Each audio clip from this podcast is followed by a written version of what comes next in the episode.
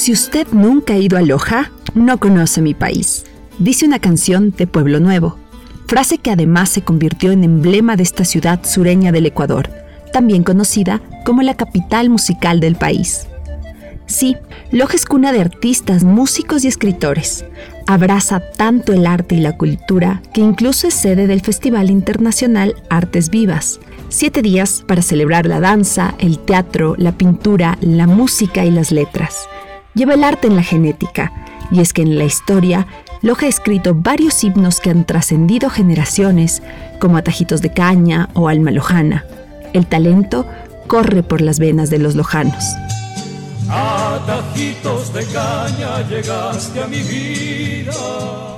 Aquí nació el pintor Eduardo Kigman, el escritor Pablo Palacio, el músico Salvador Bustamante Celi y también Matilde Hidalgo de Procel, la primera mujer de América Latina en ejercer el derecho al voto y la primera médica del país, un hito para los derechos de las mujeres.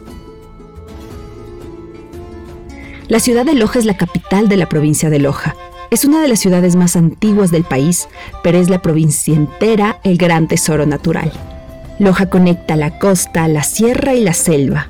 Colinda con Zamora Chinchipe, Azuay y El Oro, y también limita con Perú. Es un punto clave del comercio y una zona de encuentros culturales y tradicionales. Toda la provincia es un inmenso bosque seco que ocupa el 31% de su territorio, pero en total alberga 22 diferentes ecosistemas. Esta alta biodiversidad única en el planeta atrajo a naturalistas que calificaron a Loja como Jardín Botánico del Ecuador. Y estos sitios siguen atrayendo la mirada del mundo. Por ejemplo, Vilcabamba, el famoso Valle de la Longevidad, donde la gente vive más de 100 años. Algunos atribuyen esto a la calidad de vida y otros al agua bendecida de toda la región. Otro lugar por explorar es el bosque petrificado de Puyango, un bosque donde quedan los fósiles de árboles y animales que con el tiempo se petrificaron. Conocerlo es hacer un viaje a la era de los dinosaurios, 66 millones de años atrás. También se puede visitar el Parque Nacional Podocarpus, el Valle de Malacatos y mucho más. A finales de cada año o inicios del siguiente, la naturaleza hace su debut primaveral, conocido como el florecimiento de los guayacanes. Estos árboles pintan de amarillo y dorado los campos de Mangaurco y de Casaderos. En Loja se realiza una de las procesiones más grandes del país en honor a la Virgen del Cisne, también conocida como la Churonita.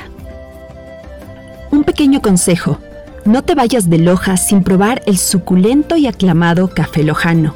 Créeme, será una probadita de las intensidades y aromas de esta tierra. Es que hay tantos y tantos motivos para que se reitere que, si usted aún no ha ido a Loja, no conoce mi país.